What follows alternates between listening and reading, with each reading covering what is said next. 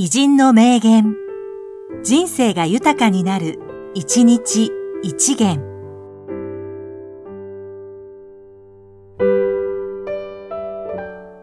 3月26日、山口聖史、廃人。私は、ただことにあたって全力を尽くしただけのことである。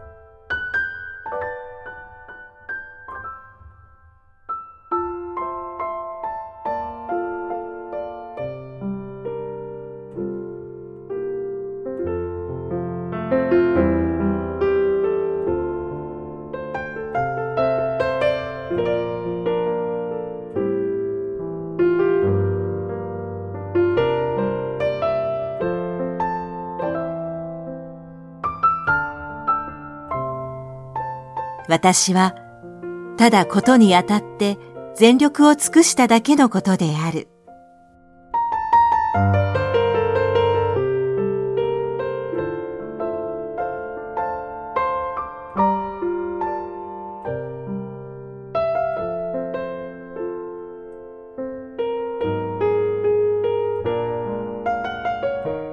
この番組は、提供、久常圭一、プロデュース、声ラボでお送りしました。